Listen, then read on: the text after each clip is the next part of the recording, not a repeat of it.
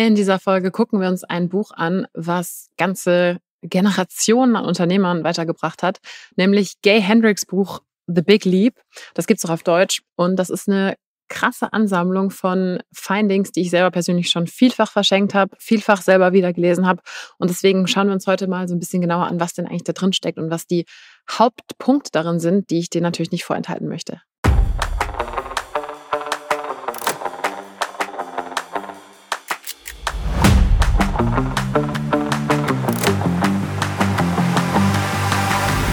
Du hörst den Creatorway Podcast mit mir, Viktoria Weber.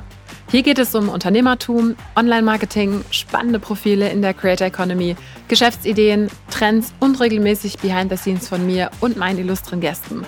Schön, dass du zuhörst. Da sind wir also in einer neuen Folge des Creator Way Buchclubs, wo wir uns Business, Unternehmer und Psychologie-Bücher anschauen. Und zwar solche, die eben für uns in der Creator Way Community interessant sind. Und die heutige Folge geht um das Buch von Gay Hendricks, das auf Englisch The Big Leap heißt. Und interessanterweise ist es so, dass ich in Vorbereitung auf diese Folge mal geguckt habe, ähm, weil ich mich erinnert habe, das Buch gibt es auch auf Deutsch, aber interessanterweise ist das gerade nicht mehr verfügbar. Das heißt, wenn ich jetzt den Titel nennen würde, würde es überhaupt nichts bringen. Ich mache es trotzdem. aber äh, wie gesagt, es ist einfach nicht mehr verfügbar und deswegen ähm, bis vor bis letztem Jahr, bis letztes Jahr ungefähr gab es es noch auf Deutsch als E-Book bei äh, Kindle. Jetzt gibt es nicht mehr. Trotzdem gibt es noch so ein paar gebrauchte Sammlerstücke. Deswegen sage ich jetzt trotzdem den Titel. Ähm, die haben das halt auch ein bisschen blöd übersetzt. Das heißt, auf Deutsch heißt das, lebe dein Leben, bevor es andere für dich tun, mehr wagen und über sich selbst hinauswachsen. Das war in einem Unterverlag Menzana von Knauer. Ähm, aber wie gesagt, jetzt nicht mehr verfügbar. Deswegen für alle, die kein Problem mit Englisch haben, auf jeden Fall auf Englisch sich besorgen, weil da gibt es ganz normal auch als Taschenbuch für die Leute, die das lieber so ein bisschen physisch lesen, so wie ich als Oldschool-Mensch. Und darüber reden wir auf jeden Fall heute. Und ich möchte gerne sowohl wenn du das Buch schon gelesen hast, als auch wenn du es noch nicht gelesen hast, dass du für dich so ein paar Sachen mitnimmst.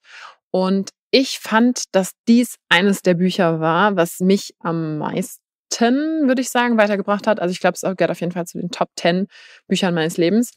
Und das sage ich nicht einfach so ähm, leichtfertig, weil ich wirklich schon richtig, richtig, richtig viele Bücher gelesen habe und auch schon viele Bücher abgebrochen habe, weil ich sie schlecht fand und so weiter.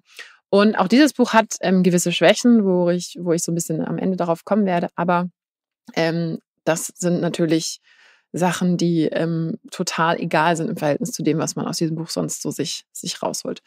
Und wenn du so ein bisschen im englischsprachigen Bereich auch unterwegs bist, hast du vielleicht schon mal von der Zone of Genius gehört, also von der Geniezone, in der man sich bewegt. Und das ist unter anderem auch durch Gay Hendricks Buch so ein bisschen in den Vordergrund gerückt. Und deswegen fangen wir mal direkt damit an, was denn eigentlich diese Unterscheidungen sind und woher das so gekommen ist und was da in diesem Buch behandelt wird.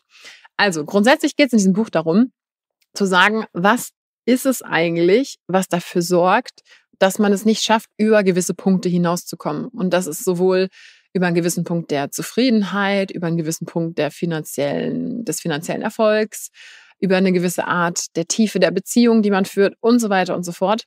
Und Gay Hendricks hat dann mit richtig vielen, also Personen, das ist natürlich alles sehr amerikanisch geprägt, geredet, die und auch gearbeitet, wo, wo sich einfach gezeigt hat, es gibt bestimmte Mechanismen, die einen davon abhalten, ein Level weiterzugehen. Und da geht im Prinzip das ganze Buch drum. Also warum scheint es manchen Leuten einfach nicht zu gelingen, aus einem bestimmten Level rauszukommen, obwohl eigentlich alle Möglichkeiten, alle Talente, alles da wäre. Und das fand ich persönlich super, super interessant, weil das wirklich auf so einer Ebene auch erklärt wird, die so ein bisschen tiefer geht als dieses typische, ja, fake it until you make it und solches Zeug. Von daher ziemlich cool. Als Basic Intro würde ich deswegen jetzt mal so ein bisschen die Bereiche erklären, die in diesem Buch auch aufgegriffen werden.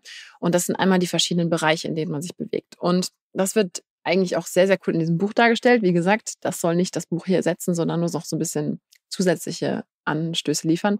Es gibt den Inkompetenzbereich, den Kompetenzbereich, den Exzellenzbereich und den Geniebereich. Und ganz kurz, der Inkompetenzbereich sind im Prinzip die Sachen, die du nicht kannst, die auch keinen Spaß machen und wo du, wo im Prinzip einfach klar ist, das lässt jemand anders machen. Also bei mir wäre das zum Beispiel sowas wie Marmelade kochen. Ähm, ich kaufe die lieber im Supermarkt. Ich habe da irgendwie keinen Nerv dazu, die selber zu machen. Für manche anderen Leute ist das zum Beispiel cool oder meditativ oder was auch immer. Ähm, ist jetzt ein bisschen sehr popeliges Beispiel, aber du weißt, was ich meine. Das heißt, Sachen, da bist du einfach nicht gut drin, bringt dir auch nichts drin, gut zu sein. Ich glaube, in dem Buch wurde auch so ein bisschen das Beispiel aufgegriffen, ähm, wenn der Drucker kaputt ist, musst du dann das wirklich selber machen und Stunden damit verbringen, dich zu ärgern oder kannst du einfach jemanden kurz bestellen, der davon Ahnung hat und der macht es wahrscheinlich zehn Minuten, so ungefähr.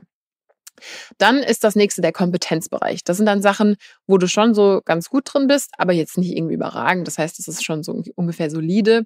Aber ja, und das sind natürlich auch normalerweise Bereiche, die man als äh, Unternehmer, wenn man sich dann irgendwann in diese unternehmerische Richtung entwickelt, abgeben sollte.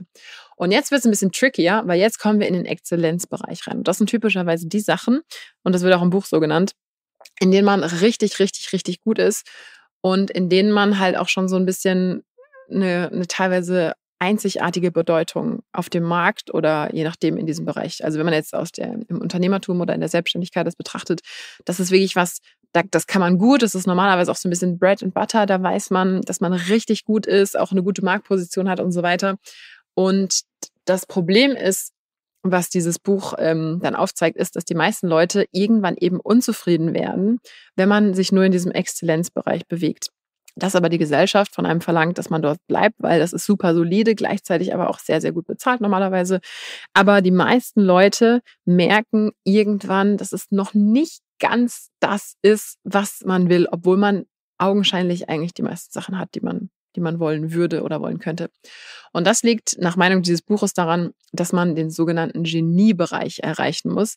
Das heißt, diesen Exzellenzbereich, wo man wirklich sehr, sehr, sehr, sehr gut ist, verlassen und wirklich den Bereich finden, wo die einzigartigen Kenntnisse, Fähigkeiten, Talente, die man hat, so krass erstrahlen können, sage ich jetzt mal, und wo wirklich das so ausgenutzt wird und so auf die, die Spitze getrieben wird, dass man dann einfach noch einen Schritt höher gehen kann und wirklich das machen kann, für das man wirklich da ist. Und das ist, wenn ich das hier so sage, super abstrakt, aber das Buch macht das wirklich sehr, sehr gut, dass dann auch Beispiele da vorkommen und was passiert, wenn zum Beispiel bestimmte Führungspersönlichkeiten das nicht machen, was da was da für Beispiele sind aus seiner eigenen Praxis und so weiter und so fort.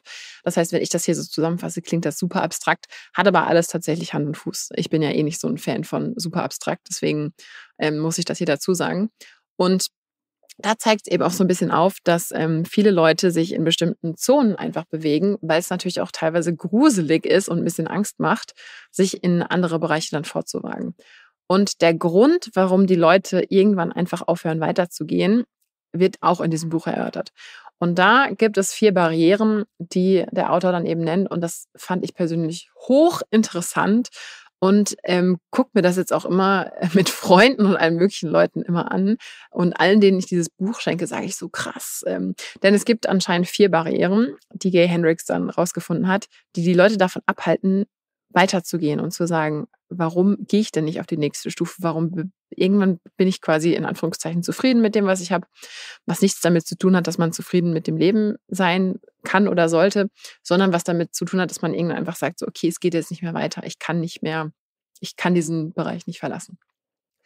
Und das liegt eben nach der These des Buches daran, dass man eine sogenannte Grenze dafür hat, was man wo man, wo man sich noch mit wohlfühlt, was gut für einen ist. Also nehmen wir jetzt mal an Geld. Das heißt, wenn man jetzt zum Beispiel sagt, ähm, keine Ahnung, man verdient 1000 Euro im Monat, ähm, dann ist man das irgendwie gewohnt. Und wenn man dann plötzlich 10.000 Euro im Monat verdient auf einen Schlag und das irgendwie nicht fassen kann, dass man einfach dann über sein, über sein sogenanntes Upper Limit, also sein oberes Limit stößt und dass, dass das Unterbewusstsein dann alles tun wird, um dieses Geld wieder wegzubekommen. Also man wird dann zum Beispiel irgendwie viel zu viel ausgeben oder man wird Leuten was schenken und so weiter, weil man einfach es nicht fassen kann. Also sowohl ähm, äh, wortwörtlich als auch äh, als auch quasi so in die Tonne geredet. Das heißt, dieses Fassen können, wie viel Gutes darf dir passieren, wie viel Geld darfst du verdienen, ohne dass dein Unterbewusstsein alarmiert anspringt und sagt so,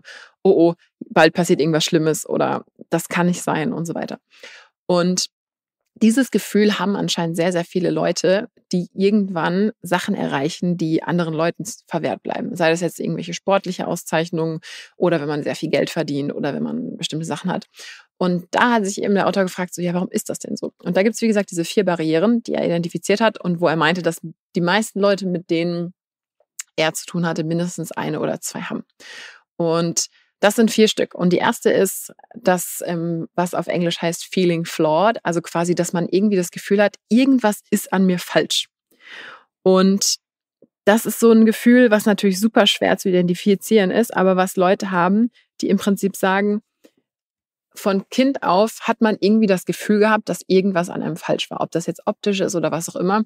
Und das geht natürlich ganz oft mit diesem sogenannten Imposter-Syndrom überein. Also, dass man das Gefühl hat, oh Gott, die Leute werden schon noch rausfinden, dass ich ein Aufschneider bin. Äh, ich kann das ja eigentlich alles gar nicht und so weiter. Und dass das untergründig dann verhindert, also natürlich alles unterbewusst, dass man ähm, irgendwann einfach nicht mehr weitergeht oder sich auch mehr Erfolge in welchem Bereich auch immer nicht zutraut. Dann die zweite Barriere ist, dass ähm, dass man Angst hat, disloyal zu sein oder sein Umfeld zu verlassen.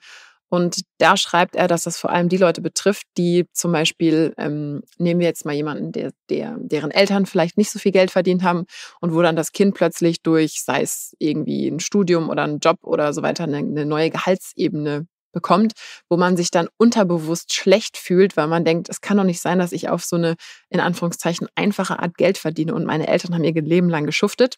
Und gleichzeitig steckt da dann natürlich auch noch die Angst mit drin, dass man sich zu sehr von denen entfernt. Das heißt, wenn man innerhalb einer oder zwei Generationen sich zu sehr von seinem Ursprung entfernt, dann führt das zu einer unterbewussten Zerrissenheit, dass man sagt, man, man, man kann so sein, seine Wurzeln nicht verlassen, weil dadurch, dass man dann zum Beispiel mehr Geld hat oder auch mehr Erfolg, in welcher Hinsicht auch immer, bekommt man das Gefühl, disloyal seiner Familie gegenüber zu sein oder seinen Eltern gegenüber, wenn man zum Beispiel sagt, die müssen richtig hart für ihr Geld arbeiten und ich selber mache vielleicht einen Job, der, ne, der nur noch Computer hat und die müssen körperlich arbeiten und so weiter, dass man dann einfach, ähm, dass diese Leute sehr stark das Gefühl haben, dass dass irgendein, Unter, irgendein Unterbewusstsein dafür sorgt, dass die schon, dass die, dass es ihnen ähnlich schlecht gehen muss, sozusagen.